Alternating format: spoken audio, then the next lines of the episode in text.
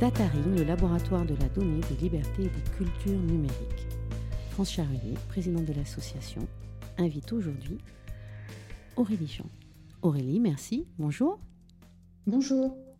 Aurélie Jean, vous avez une vie passionnante. Vous vivez entre la France et les USA. Vous êtes docteur en sciences, entrepreneuse en biomécanique numérique, passionnée par les algorithmes prédictifs. On vous classe parmi les 40 Françaises qui comptent en 2019, Forbes. Mais vous êtes mieux que cela. Vous êtes l'auteur de nombreux ouvrages, vous faites partie des femmes qui comptent dans le domaine du numérique. Et puis vous faites surtout partie des femmes qui réfléchissent avec distance, humanité, et puis avec implication. J'ai envie de vous dire, au sein de l'association, c'était naturel de vous inviter, puisque nous sommes au niveau d'Ataring un collectif du droit et du numérique, reconnu pour son expertise en droit des données, de la propriété intellectuelle. Nous nous intéressons aux enjeux de transition numérique, de rationalisation des infrastructures, de recherche de solutions durables et sûres. Et puis, nous nous interrogeons sur le débat citoyen, sur l'utilisation des nouvelles technologies, de l'intelligence artificielle, afin qu'on essaie de rétablir un équilibre entre usage, protection et liberté. Alors la première question, parce qu'il faut toujours démarrer par le sens des choses et puis par les définitions. Aujourd'hui, justice, santé, environnement, économie, transport, il y a amour, il n'y a, pas un seul secteur qui échappe, selon vous, aux algorithmes, parce qu'on vous a lu, on vous a écouté. Mais plus encore, avant d'évoquer les nouvelles utilisations, et on y reviendra, il y a beaucoup de fantasmes autour de l'INA. Alors j'aimerais avoir votre, définition de l'algorithme, Aurélie. Merci France pour l'invitation. Alors, c'est très important de bien comprendre les mots, comme vous l'avez très bien dit, de façon à pouvoir appréhender en fait les, actualités, les évolutions et de pouvoir décider de ses propres usages des technologies actuellement mises à disposition des gens. Donc, euh, tout d'abord, je parlerai peu d'intelligence artificielle. C'est un mot que j'évite euh, parce que c'est un mot qui peut faire peur et c'est un mot qui englobe des choses qui n'existent pas. Donc, euh, moi, je parle d'algorithmes parce qu'en fait, l'IA, c'est littéralement des algorithmes qui ont été construits sur des jeux de données et qui fonctionnent grâce à des données, possiblement des données à caractère personnel. Donc, un algorithme, initialement, littéralement, c'est une séquence d'opérations à exécuter selon un certain ordre, une certaine logique, dans le but de répondre à une question, de résoudre un problème.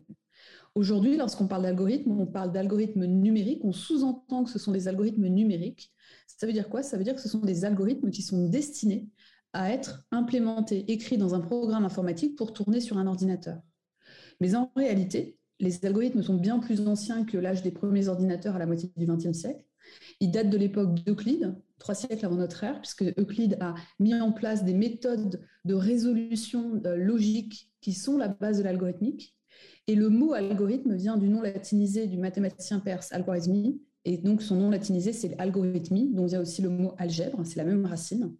Euh, mais voilà, donc l'algorithmique, c'est une science ancienne, et c'est une science qui a beaucoup évolué au XXe siècle avec l'arrivée des ordinateurs, parce qu'en fait, alors que initialement les algorithmes étaient écrits pour être résolus à la main, exécutés à la main, aujourd'hui, euh, la majorité écrasante des algorithmes sont destinés à être exécutés par un ordinateur de façon automatique. Et c'est pour ça qu'on a vu l'arrivée de nouveaux types d'algorithmes, comme les algorithmes d'apprentissage machine, qui vont être entraînés sur des jeux de données qui représentent les scénarios sur lesquels l'algorithme va devoir répondre à une question, résoudre un problème. D'accord, donc on parle de moins en moins de concepts d'IA forte ou faible.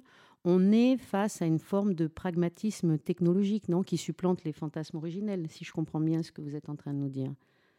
C'est exactement ça, c'est-à-dire que moi j'aime bien, euh, alors c'est peut-être moins sexy du coup ce que je raconte, c'est moins buzz, mais euh, ça veut dire ce que ça veut dire, c'est-à-dire que, euh, et pour ça je fais référence à deux personnes. La première c'est le scientifique Luc Julia, qui est un très bon ami à moi et qui a fait un livre qui s'appelle L'intelligence artificielle n'existe pas, et il explique pourquoi. Et, Joshua Benjo, que je connais très bien et que j'adore, qui a eu le, prix Turing il y a quelques années, qui est l'équivalent du prix Nobel mais en sciences informatiques, et qui a dit dans une interview en 2016 du, MIT News, qui a dit on ne devrait pas parler d'intelligence artificielle, mais de stupidité artificielle, mmh. car on ne rend pas l'ordinateur plus intelligent, on le rend moins stupide. Et à cela, je rajouterais que dans l'intelligence, il y a plusieurs théories de l'intelligence, il y a plusieurs concepts, et l'une des, des, des théories divise l'intelligence en plusieurs parties, en trois grands groupes. L'intelligence analytique, qui est celle qu'on fait résoudre, qu'on simule à travers les algorithmes sur des ordinateurs. On a l'algorithme créatif, euh, émotionnelle, et puis on a l'intelligence créative émotionnelle, et on a l'intelligence euh, de situation, le, le, sens, le bon sens, on va dire. Et donc, l'ordinateur, il ne maîtrise à travers les algorithmes que l'intelligence analytique. Donc, parler d'intelligence artificielle, ça regroupe un peu tout et n'importe quoi, et les gens ont tendance à extrapoler vers des choses qui n'existent pas, comme la maîtrise des émotions, la conscience d'exister, ou encore le bon sens. Euh, c'est des choses qui sont propres à l'humain. Donc finalement, on est autour de la notion d'algorithme efficace et non pas d'algorithme intelligent, si je vous suis bien. Exactement, je dis souvent, c'est quand j'entends, et je reproche pas aux gens, hein, mais qui disent, ah, voilà, l'algorithme intelligent. Non, l'algorithme n'est pas intelligent. Il est efficace, il fonctionne bien, et il fait ce pourquoi il a été développé. D'accord. Alors justement, puisque vous, vous n'êtes pas uniquement dans le dire, mais ce qui nous a intéressé au niveau de DataRing, c'est que vous êtes dans le faire. Et vous avez développé une IA au service de la santé. Est-ce que vous pouvez nous en dire plus sur DeepX, Aurélie? Pourquoi, pourquoi, comment, qu'est-ce qui vous a amené à DeepX Alors moi, j'ai commencé à travailler dans le milieu médical en 2009. D'abord sur le, cœur, puis sur le cerveau. Et j'ai travaillé pendant sept ans dans le domaine médical. Et j'ai repris le domaine médical il y a quelques années, il y a deux ans.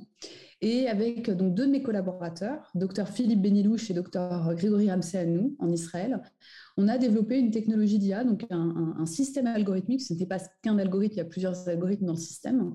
Un système algorithmique qui va tourner sur une mammographie standard hein, que vous faites lorsque vous faites vos dépistages et qui va pouvoir détecter ce qu'on appelle une signature tumorale. Ça veut dire quoi? Ça veut dire que l'algorithme est capable de, détecter le cancer du sein plus de deux ans avant qu'on voit la tumeur sur la mammographie. Et en fait, comment on a fait ça? Euh, On a en fait développé un modèle, un algorithme qui détecte ce qu'on appelle le signal faible du cancer. Et dans les phénomènes relativement lents, comme le cancer du sein, en tout cas la majorité des cancers du sein, qui évoluent entre 2 et 5 ans, c'est-à-dire qu'un un, cancer du sein met entre 2 et 5 ans à évoluer avant qu'on voit euh, la tumeur. Et en fait, dans ces phénomènes relativement lents, à tout signal fort, qui est ici l'identification de la tumeur sur la mammographie, il y a des signaux faibles avant. Et donc l'idée, c'est de dire, au lieu d'aller chercher à, capter un signal fort comme tout le monde fait, essayons de capter un signal faible. Et de, du coup, de détecter, non pas au stade 1, qui est le stade le plus précoce aujourd'hui de détection du cancer du sein, mais un nouveau stade qu'on appellerait le stade 0. Et donc, euh, et donc voilà, et comment, pour la petite histoire, avec Philippe, on s'est rencontrés en fait à un dîner euh, organisé par, euh, par, sa belle-sœur, qui est une de mes amies proches, Elia Asson, et il m'a exposé sa vision. Il m'a dit, voilà, moi je rêve de détecter la signature tumorale au sein, sachant que lui, il est médecin et spécialiste, radiologue spécialiste de la mammographie. Et il m'a dit, je sais que c'est possible, il y a des signaux faibles. Comment, enfin, il m'a pas parlé de signaux faibles à l'époque, il m'a dit signature. Et moi, j'ai compris ça mathématiquement comme il veut que je trouve un il veut trouver un signal faible. Et moi, je lui ai dit, moi, j'ai envie de t'aider. Et de là, ensuite, on a commencé à réfléchir. On a embarqué donc docteur Grégory Ramseanou, qui était un collaborateur de, Philippe, et tous les trois, en fait, en sachant que Grégory, lui, était un spécialiste de l'information embarquée dans l'image euh.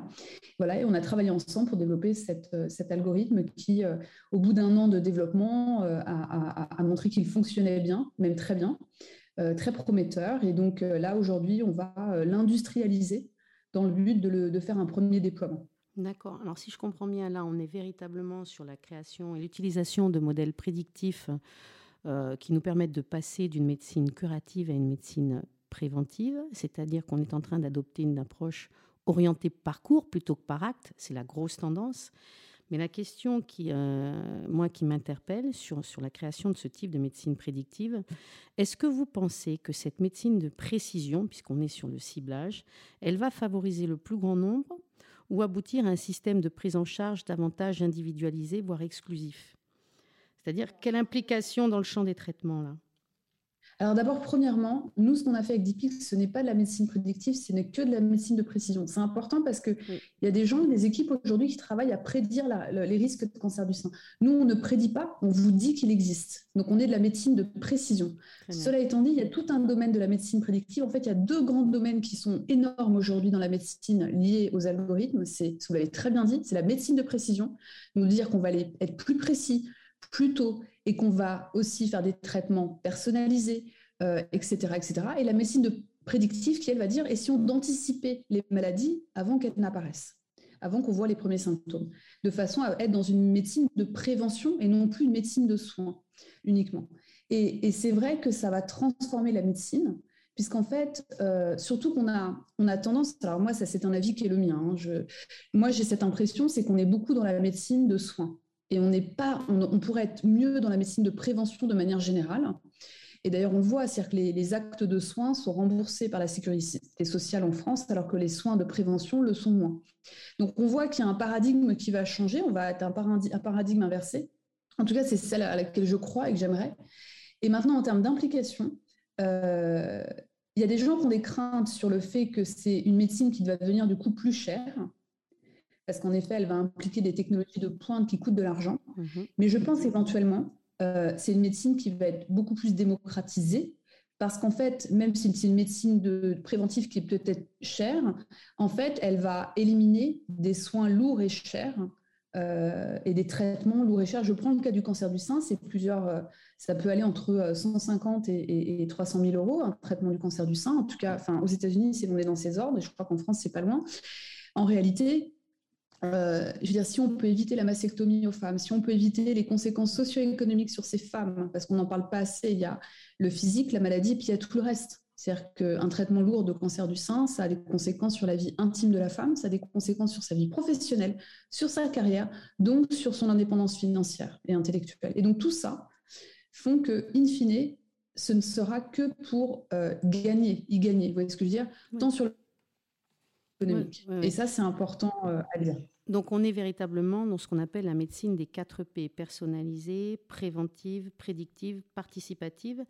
Et Axel Kahn, que, vous connaissez bien, hein, euh, a indiqué que la médecine personnalisée amènera dans le champ économique l'industrie pharmaceutique à se reposer la question de ses modèles. Donc on est en train de quitter le champ du modèle blockbuster sur lequel l'industrie pharmaceutique reposait jusqu'à présent. Ça, permettra peut-être de réhabiliter des médicaments qui n'auraient pas démontré leur efficacité dans le champ pathologique, qui est global. Hein. Et de l'autre, mhm. ça diminue le champ d'utilisation d'une drogue donnée. Par conséquent, ça peut poser des problèmes de rentabilité généralisée. Qu'est-ce que vous en pensez? Moi, je pense que c'est un faux problème, ça. Parce que, euh, je le dis souvent, mais sans le réaliser, nous faisons tous professionnellement des choses mieux en gagnant moins. Et donc la réalité, c'est que les modèles... Non mais c'est vrai, on ne s'en rend pas compte, mais on fait tous des choix qui fait qu'on fait tous mieux en gagnant moins. Euh, sinon, on ferait tous le même job, euh, peut-être inintéressant, mais on est d'accord. Donc en fait, c'est un, un, un positionnement que tout le monde devrait avoir, personne morale et physique. Donc partant de ce principe, oui, les modèles économiques vont évoluer, oui, peut-être, alors ça c'est moins mon domaine, hein, mais peut-être que les labos pharmaceutiques vont devoir revoir leur... Parce que j'en ai pas parlé, mais par exemple, le, modèle économique, le modèle de revenu des traitements du cancer, c'est gigantesque hein, pour les labos pharmaceutiques. Donc en effet, ça va, perturber si un jour, et je l'espère, on va euh, pouvoir non pas traiter le cancer, mais éviter qu'il apparaisse, ça va avoir des conséquences économiques sur ces labos. Et j'ai envie de dire, c'est un faux problème parce que c'est l'histoire de la vie, c'est l'histoire de l'évolution euh, des industries disparaissent, d'autres font moins d'argent, d'autres font de l'argent différemment. Et il faut que ces industries se fassent de l'argent, sinon elles ne pourraient pas se développer, elles ne pourraient pas financer des travaux de recherche, elles ne pourraient pas faire plein de choses. Mais je pense que, voilà, je pense que c'est, pour moi, c'est un faux problème, si je puis me permettre. Mais c'est très bien, c'est une réponse qui me convient parfaitement. Alors j'ai une deuxième question, puisqu'on on, y va. Euh, en Europe, on a une forte réglementation dans le secteur de la santé. J'aimerais avoir votre point de vue. Est-ce que vous pensez que c'est un frein à l'innovation un rempart pour les droits et libertés des personnes concernées. Je m'explique. On a bon nombre de dispositifs en matière d'IA. On a travaillé au sein de notre cabinet pour des accompagnements de, pas mal de start-up.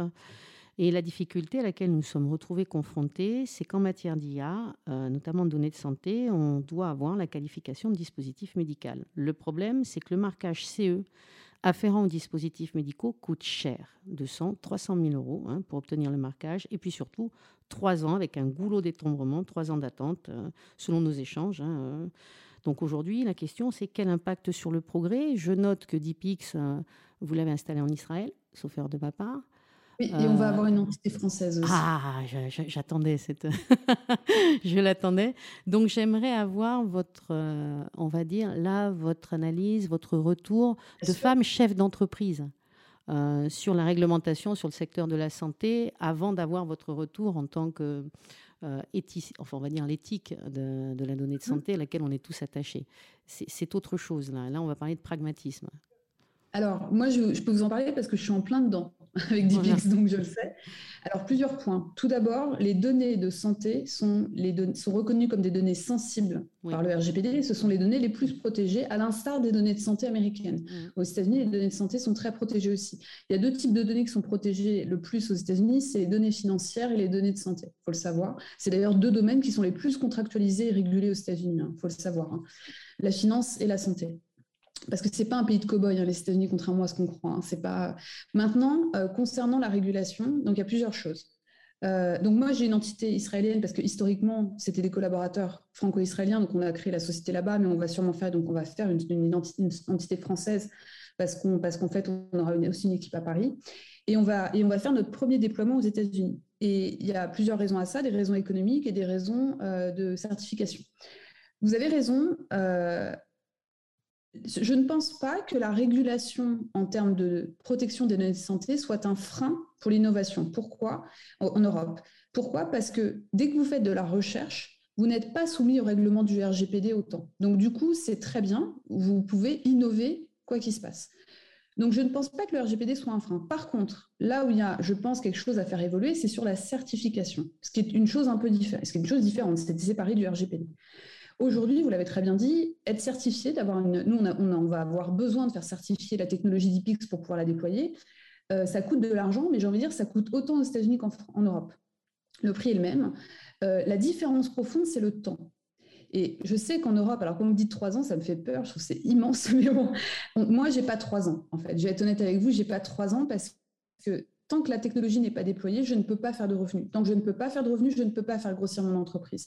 Tant que je ne peux pas faire grossir mon entreprise, je ne peux pas faire grandir. Je ne peux pas mettre encore plus d'argent dans la R&D. Donc, c'est un problème. Donc, vous allez me dire, bah, on peut lever de l'argent. Oui, c'est ce qu'on est en train de faire. Mais c'est dommage de dire, on va lever de l'argent et donc on va se diluer parce qu'on a un problème d'échelle de, de temps qui nous empêche d'aller plus vite euh, avec notre entreprise. Aux États-Unis, le, le, FDA approval, donc pour les, qui est la, certification américaine, est plus rapide qu'en Europe. Ça prend du temps quand même, hein, c'est au moins un an, hein, mais, mais, même si c'est un an, un an versus trois ans, ça n'a rien à voir. Rien à voir. C'est un an, ça vous permet, ça, vous donne le temps d'industrialiser votre, votre technologie.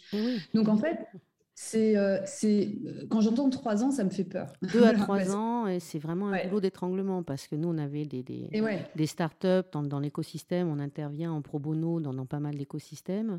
Euh, bah, on a déploré de voir Apple pouvoir avoir la certification sur son Apple Watch bien avant de jeunes start très innovantes, très pointues, qui étaient dans l'incapacité d'obtenir financièrement déjà donc il y a des dispositifs qui, accompagnent, c'est pas normal. Donc là, on a besoin véritablement de fonds d'amorçage en France. Euh, on a des fonds mm-hmm. d'investissement, mais on manque de fonds d'amorçage. Et on incube très bien. Alors ça, on sait incuber, mais après, on a une fuite des cerveaux. On a beaucoup qui partent parce que effectivement, ce n'est pas tant le frein à l'innovation, c'est que les, effets de levier, ben, ils sont ralentis, ils bénéficient à ceux qui investissent et ceux qui vont vous diluer, effectivement. Et c'est quand même, euh, c'est ça, il est là le vrai frein.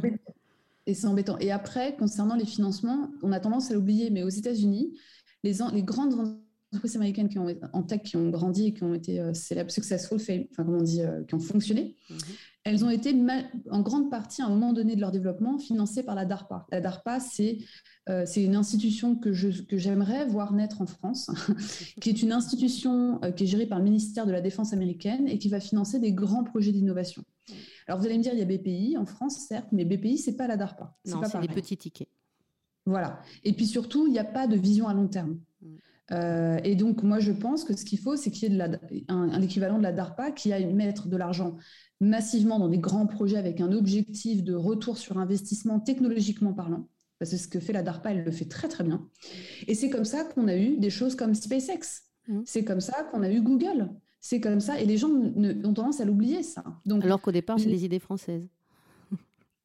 Alors, euh, pour SpaceX et, Google. Pas pour euh, SpaceX, mais pour, euh, ah. on va dire pour l'Internet. Ah oui, d'accord. et, pour l'Internet. Et je pense que, je pense que c'est. On, a tendance à. Je, vois, enfin, si je puis me permettre, je vois beaucoup de Français, d'intellectuels, de gens qui prennent leur plume et qui, qui parlent des États-Unis sans les connaître. Les États-Unis, c'est l'État américain et le premier investisseur de l'innovation de aux États-Unis. Et, et on ne le dit pas. Et, voilà, et que je pense qu'il nous faut une vision beaucoup plus ambitieuse et à long terme pour arriver à faire ça, et vous avez entièrement raison, et, d'avoir des, fonds suffisants pour pouvoir payer 200 à 300 000 euros une certification, il faut que ce soit possible. Il faut que les boîtes soient aidées à faire ça. Et, mais encore, moi, pour moi, plus que l'argent, le frein, c'est le temps. Je vais être honnête avec vous. Ah parce que l'argent, 200, 300 000 euros, c'est beaucoup quand vous n'avez pas levé de l'argent. Quand vous avez fait une première levée, vous mettez 200, 300 000 euros. C'est beaucoup d'argent, mais vous le faites. Vous l'incorporez dans votre, dans votre modèle. Euh, par contre, euh, le temps, trois ans, c'est immense, trois ans pour une certification. C'est très long. Et, moi, alors, j'y connais rien, je ne suis pas avocate, hein, je ne suis pas juriste, mais j'aimerais bien comprendre pourquoi ça met trois ans en Europe et, parfois donc un an aux États-Unis. On pourrait dire oui, mais nous, on est plus précautionneux. Oui. Bah, peut-être que ce n'est pas que ça, peut-être aussi parce qu'on est trop précautionneux et qu'on et qu'on va. Enfin, je sais pas. Je, pense qu'il faut vraiment creuser pour comprendre pourquoi il y a un tel décalage. Non, c'est qu'il y a un goulot d'étranglement. Il y a beaucoup de demandes aussi. Euh, c'est-à-dire qu'on est très innovant dans l'écosystème. Pour moi, il manque véritablement des, des fonds d'amorçage pour que ça, que ça démarre véritablement. Et puis, on a un manque de moyens humains structurellement pour pouvoir auditer euh, et répondre à la demande en ce moment. C'est-à-dire que là, on est un petit peu victime de notre succès. Et ensuite, il y a une pléthore de fonds un peu partout assez disparates, mais ce sont des petits tickets insuffisants, me semble-t-il, pour des, projets euh, à haute valeur ajoutée et qui sont en plus absolument nécessaires euh, notamment pour contrer, euh, on va dire, la, disparition petit à petit de la visibilité des femmes dans le domaine du soin. Et c'est là-dessus que je vais vous amener. c'est que je vais vous amener sur les algorithmes, le biais et pourquoi les femmes doivent s'en emparer, pourquoi j'étais très intéressée par le projet d'IPIX. Enfin, on s'occupe de nous, cancer du sein, donc les données des femmes. Est-ce que vous pourriez nous on va dire, aborder la question de la nécessité pour les femmes de justement de s'y intéresser, au-delà d'être femme chef d'entreprise? Pourquoi c'est si important euh, d'avoir des données, euh, on va dire, euh, sexistes, entre guillemets, mais pas sexistes dans le mauvais sens du terme, mais des données sur des femmes, pour pouvoir alimenter la compétitivité de l'IA dans le domaine du secteur de la donnée, qui est, de la santé, qui est le secteur le plus porteur aujourd'hui. Bien sûr. Alors, il y a plusieurs raisons. La première, il y a une raison purement pragmatique et pratique, qui est que si on veut développer des technologies qui soient efficace, efficace pour tout le monde et qui du coup puisse balayer euh, tous, les, tous les possibles consommateurs ou clients ou utilisateurs, il faut inclure les femmes. Pourquoi? Parce que si on fait faire des technologies que par des hommes, ces technologies, bien évidemment, vont oublier certains critères, vont vont, ne pas considérer certaines situations liées aux femmes. Et je vous dis ça, si moi, Aurélie Jean, je devais développer avec euh, dix autres femmes une technologie pour l'humanité, je pense qu'on oublierait les hommes sur certains points. Donc, premièrement. Deuxièmement, euh, vous l'avez très bien dit, il y a aussi une question d'application. C'est-à-dire que si ce n'est qu'un seul type de personne, à savoir les hommes, qui décident des problèmes à résoudre, il, il y a de fortes chances que les problèmes féminins ne soient écartés. Et je vous dis ça en même temps, Dipix, c'est le contre-exemple de ça, puisque c'est Philippe Bénilouche, qui est un homme, euh, qui, lui, veut en a, enfin, il, en a fait une affaire personnelle de traiter le cancer du sein. Il veut, veut éliminer les traitements lourds du cancer du sein. Donc, mais tout ça pour dire qu'il faut qu'il y ait des femmes euh, qui, qui, décident aussi des problèmes à résoudre. Souvent, on pense à comment résoudre ces problèmes, à savoir comment on construit l'algorithme, mais n'oublions pas qu'il y a aussi quel type de problème nous allons résoudre. Et si les femmes ne sont pas dans cette discipline, elles ne vont pas décider des problèmes à résoudre. Deuxièmement, un, point aussi important, mais qui est un point plus vis-à-vis des femmes, euh, c'est que c'est un domaine, le domaine dans lequel j'évolue et dans lequel beaucoup de gens évoluent, c'est un domaine qui a des gros avantages. Le premier, c'est que euh, vous allez travailler dans plein de domaines dans votre vie. Du coup, vous allez apprendre toute votre vie. Et du coup, vous allez être très, si je puis me permettre, marketable. C'est-à-dire que vous allez avoir une forte valeur ajoutée qui va pouvoir vous permettre de travailler dans plein d'industries. Grosso modo, vous ne serez jamais au chômage. Deuxièmement, euh, ce sont des domaines dans lesquels vous avez des salaires, compétitifs, avec une qualité de vie euh, génialissime. Euh, vous travaillez beaucoup, mais vous aimez ce que vous faites et vous gagnez très bien votre vie. Et moi, je regrette qu'on ne parle pas assez d'argent. Alors, je, vais peut-être choquer les gens, hein, mais moi, je pense qu'il faut qu'on parle d'argent. Et que gagner de l'argent, c'est bien parce que ça vous achète la liberté. La liberté pour vous et la liberté pour les gens que vous aimez. Moi, je le dis souvent, j'ai pu aider financièrement des gens que j'aimais parce que j'ai pu bien gagner ma vie. Et, et, et je Il dis a pas ça de aux femmes. Non. Mais bon, à chaque fois, parce que je suis une femme et que je parle d'argent, on va me regarder bizarrement. Et à chaque fois, ça fait rire les gens. Eh ben non. Moi, je parle d'argent parce que je ne vois pas pourquoi il n'y a que les hommes qui ont le droit de parler d'argent. Donc, les filles, allez dans ce milieu, vous allez avoir une indépendance intellectuelle formidable, vous allez pouvoir changer le monde et vous allez bien gagner votre vie. Et ça, franchement, il faut le dire. Bon, ben là, vous me faites plaisir. Finalement, vous allez venir encore plus souvent. J'ai envie de vous inviter tout le temps pour que les filles, finalement, suivent ces formations numériques dont elles sont, dont elles sont exclues, malheureusement. Et puis, j'ai envie de, vous parler de, l'IA, puisqu'on parle de l'IA sexiste. Hein. Objet animé, avez-vous donc une âme? Mais est-ce, est que l'IA a une âme? Euh, maintenant, on a compris qu'elle ne devait pas être sexiste, qu'elle ne devait pas être genrée, que les filles devaient venir dans l'IA, mais il y a d'autres problématiques. Est-ce que le fantasme d'une IA de confiance est-il réalisable? Est-ce qu'on peut développer des solutions sans biais? Alors, je fais très attention aux mots qu'on utilise en général, et j'en parle dans mon, dernier livre d'ailleurs, parce qu'en fait, ça nous donne, sinon on a deux problèmes. Le premier, c'est qu'on a l'illusion de comprendre ce qu'on dit, ce qui est faux. Et deuxièmement, euh, on tend vers une mauvaise formulation du problème à résoudre. Quand on dit que l'IA est sexiste, un algorithme est sexiste, il est raciste, il est... En fait, on ne peut pas dire ça parce que l'algorithme n'est ni une personne morale ni une personne physique, il n'a aucune responsabilité aux yeux de la loi. Donc, il faut absolument ne pas dire ça. L'algorithme possède des biais sexistes, possède des biais racistes. Donc, il faut faire très attention à, ce qu'on dit. Euh, cela étant dit, pareil, lorsqu'on parle d'IA de confiance, moi, c'est un mot que j'ai un peu de mal avec parce qu'en en fait, je, on, ne peut pas avoir confiance en une technologie, il faut avoir confiance dans les gens qui l'ont développée. Et si on commence à penser comme ça, on va davantage répondre à ce, problème par une réponse pertinente qui est, puisqu'on doit faire confiance aux gens qui développent, alors on doit mettre en place une gouvernance algorithmique pertinente et efficace dans laquelle les, stakeholders, comme on dit en français, les, parties pris, les actionnaires, les actionnaires, voilà, enfin tous les gens qui possèdent un bout du développement de la algorithmes, en fait, ont des responsabilités, des droits et des devoirs vis-à-vis de ce développement.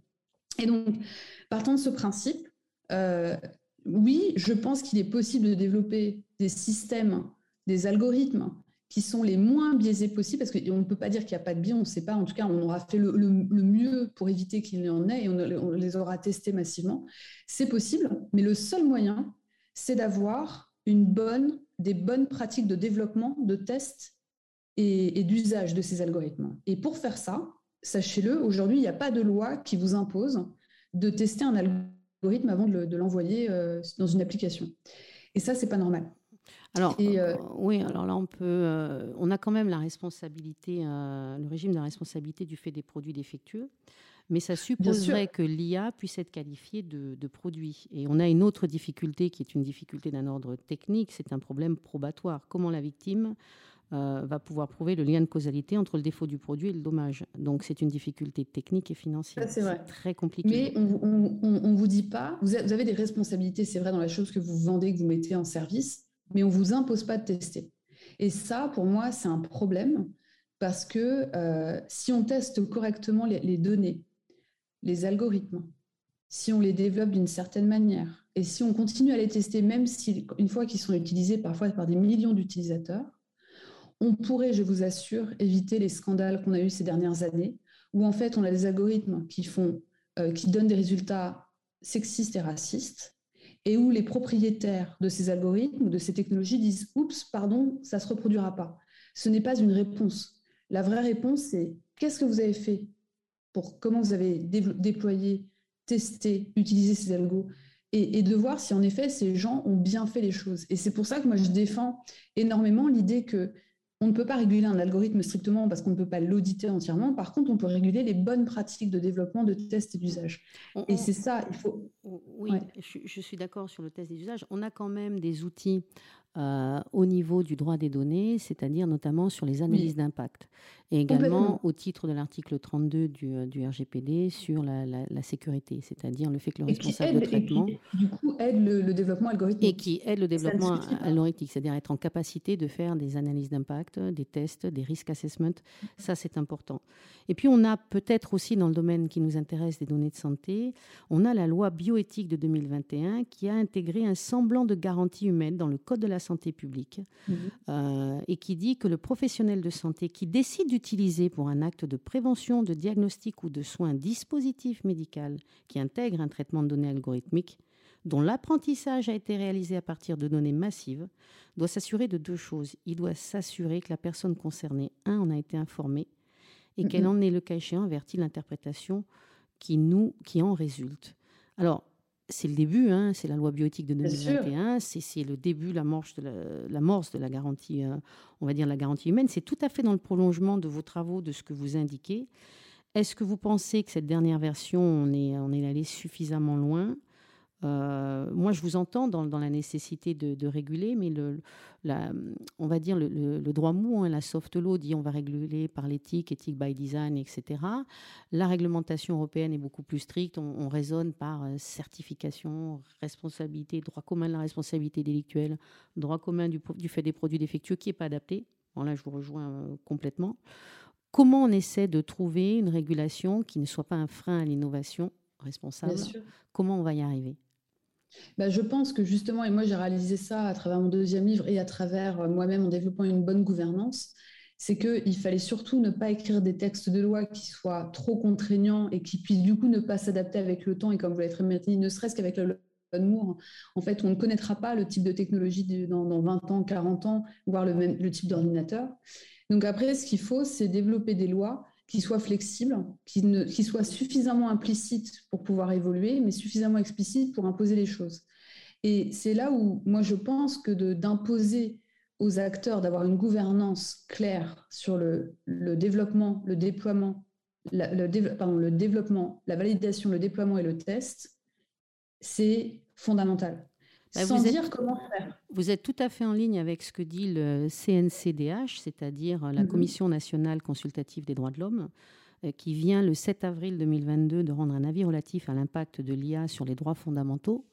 Donc mhm. on, est aussi sur des règles de bon sens. Hein, euh, Bien sûr. Il y a, et il y a notamment bon, il, y a, il y a des inquiétudes sur l'IA en justice, parce que la difficulté, c'est aussi les boîtes noires dans les, dans les IA. Et puis on a des applications euh, notamment dans le domaine, je sais que vous avez travaillé sur l'IA aux États-Unis euh, en matière de, justice. Hein, vous voyez, je, suis, je pense que c'est bon. Hein, vous me contredirez si ce n'est pas le cas, mais je sais que vous y avez travaillé. On, s'y est intéressé aussi.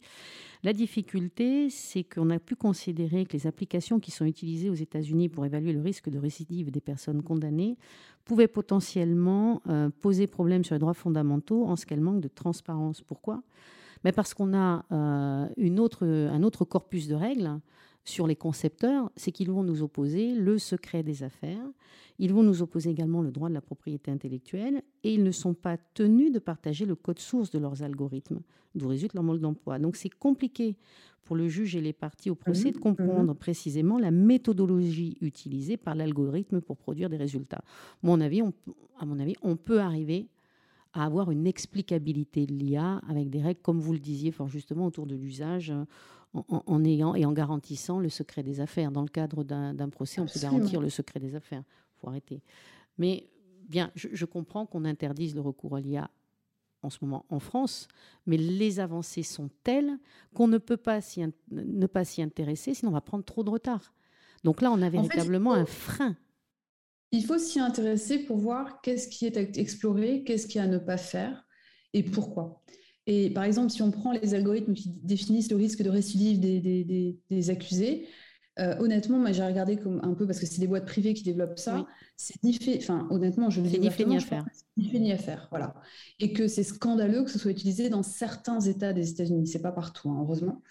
Et, euh, et, ça, pour moi, c'est juste hallucinant que ce soit utilisé. Et en plus, ça, ça, ça viole l'un des, des, enfin, même les deux principes que, moi, enfin, les deux piliers de la justice, c'est la transparence et l'indépendance du juge. Et, euh, et maintenant, comme vous l'avez très bien dit, il y a des outils qu'on va pouvoir utiliser sans porter atteinte à des droits de propriété intellectuelle. On peut... Voilà, c'est-à-dire que moi, je, je, suis, je suis contre la transparence absolue. De mm. dire qu'on va rendre tous les, algorithmes transparents et ça va résoudre le problème, mm. c'est scientifiquement faux mm. et c'est économiquement dangereux et en termes d'innovation. C'est-à-dire que si demain, vous dites à tous les gens, toutes les sociétés qui vont déployer leurs algorithmes en Europe, elles vont devoir publier elles le code source. Ben, elles vont pas le faire parce que qu'est-ce qui va se passer? Ben, Les petits acteurs comme moi, j'ai pas les moyens. Moi, moi tout, tout, tout mon IP, c'est dans mon algorithme. Donc du coup, on ne va pas déployer en Europe si c'est ça. Et surtout, ça risque de profiter aux gros acteurs, pas aux petits. Comme, euh, comme le RGPD, exactement la, même Donc il faut, il faut absolument euh, être beaucoup plus pragmatique et de dire qu'il faut imposer aux acteurs d'appliquer des méthodes d'explicabilité, les obliger, ce qu'ils ne font pas, il hein, faut le savoir. Et D'interprétabilité.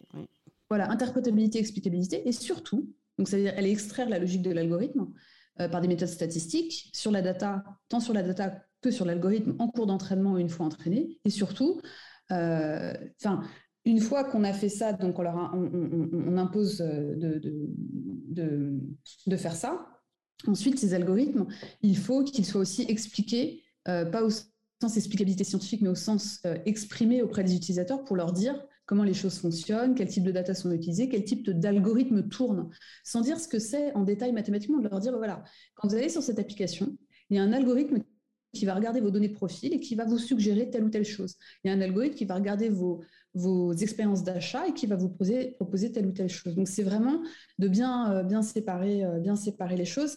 Et, et, vraiment, c'est important. Il ne faut pas freiner l'innovation. Si on exige la transparence de tous les algorithmes, on va freiner l'innovation en Europe. Et surtout, il y a un autre euh, point important, c'est que scientifiquement parlant, ce n'est pas parce que vous publiez le code source et l'algorithme que vous allez mieux le comprendre vous allez un peu mieux le comprendre. Mais en fait, vous savez, il y a des gens qui me disent oui, mais il faudrait un comité euh, d'ingénieurs et de scientifiques à l'Union européenne pour que euh, chaque algorithme qui est déployé en Europe soit testé. Et moi, je dis à ces gens écoutez, je préfère qu'on dépense de l'argent dans la recherche et l'innovation en IA, en algorithmique et en data que d'aller payer des gens comme moi à certifier gratuitement les algorithmes des grands acteurs. Enfin, il y a un moment, c'est un peu euh, dingue. Mm, mm. Voilà, mais c'est mon avis. Hein. non, non, mais de toute façon, le rapport Villani, il incitait le gouvernement à soutenir la recherche sur l'explicabilité, mais en s'inspirant de l'exemple américain comme vous l'avez souligné tout à l'heure, la DARPA, l'agence de recherche avancée du Pentagone, avait lancé en août 2016, je crois, hein, un programme intitulé Explanable AI, euh, visant à financer le développement d'outils d'intelligence artificielle plus explicables. On est tous d'accord sur le fait qu'il faut euh, reprendre le contrôle, que les individus ont le droit de comprendre et de contester une décision algorithmique, c'est-à-dire on récupère notre droit à la libre euh, autodétermination informationnelle, un libre arbitre. Je ne sais pas quelle institution de contrôle pourrait comprendre le fonctionnement de l'algorithme à la fois dans son ensemble et dans un cas particulier? On a des choses à imaginer. Ça, je, vous rejoins complètement. Mais on ne peut pas le faire gratuitement. Euh, c'est pas du tout certifiable. On peut pas, tout ne peut pas être transparent. On va devoir apprendre en marchant, hein, modestement. Euh, on a euh, l'Artificial Intelligent Act parce que c'est un nouveau monde. On est dans un bac à sable. on pensait que le, véhicule autonome allait tout résoudre, que c'était le fantasme, qu'on allait avoir des véhicules autonomes partout. Puis en fait, on s'est rendu compte que bah, ce n'était pas le cas. Euh, voilà, et que modestement, on, est en train aujourd'hui de, de, revenir à un retour au vrai, un retour au réel. Euh, L'Artificial Intelligent Act, pour ceux qui nous écoutent, mes étudiants, on a l'article 10 qui impose aux fournisseurs des systèmes d'IA de recourir à des jeux de données pertinents, représentatifs, exemples d'erreurs et complets. C'est-à-dire qu'on passe du machine learning au fair machine learning, c'est-à-dire qu'on renvoie la responsabilité à celui qui va produire euh, les, les, concepteurs, mais pas uniquement. Donc c'est un peu le régime de la responsabilité du fait des produits défectueux. Hein. Si je pars du principe qu'on euh, n'est pas sur de l'IA, euh, on va dire, intelligente mais efficace, bah, peut-être que ça ressemble plus à un produit, et puis qu'on va appliquer une réglementation qui fonctionne. Mais il va falloir faire attention, parce que là, c'est des problèmes probatoires. Et maintenant, j'ai envie de vous poser une dernière question parce qu'on parle de technique, on parle finalement, on parle d'humain, on parle de reprise de contrôle, de sensibiliser les filles, de, sensibiliser ceux qui nous écoutent à monter en gamme sur du transfert de compétences parce que ce monde change et nous avec. Et le numérique va peut-être nous apporter des solutions sur ces impératifs de rationalisation des infrastructures, d'améliorer, euh, on va dire, notre qualité de vie dans un monde qui devient de plus en plus complexe. Simplement, mais pourquoi un algorithme n'a-t-il pas détecté la pandémie du Covid-19. On ne pouvait pas entraîner l'algo sur des événements passés, donc ça ne peut pas être, c'est impossible à prédire. Donc on est sur la théorie que vous connaissez du signe noir de Nassim Nicolas Taleb, qui désigne un événement qui est statistiquement impossible, mais qui se produit tout de même. Donc dans la société du risque dans laquelle nous sommes, de l'imprévisibilité, comment va-t-on faire pour que notre futur numérique reste la maison des hommes, Aurélie? Comment on va faire? Mais je pense qu'on va faire comme on a toujours fait, c'est-à-dire qu'on va se différencier. Pour moi, en fait, c'est marrant parce que je vois qu'on me présente un nouveau problème, je dis non, en fait, c'est pas un nouveau problème. Euh, en fait, on va faire comme ce qu'on a toujours fait, c'est-à-dire qu'on va se différencier. C'est-à-dire que euh, la machine saura faire des choses. Excusez-moi, mais moi déjà, euh, l'ordinateur, il fait des choses que je ne sais pas faire. Hein. Et heureusement qu'il est là. Et je n'ai aucun problème d'ego, hein, qu'il fasse les choses que je ne sais pas faire ou beaucoup moins bien. Donc c'est très bien.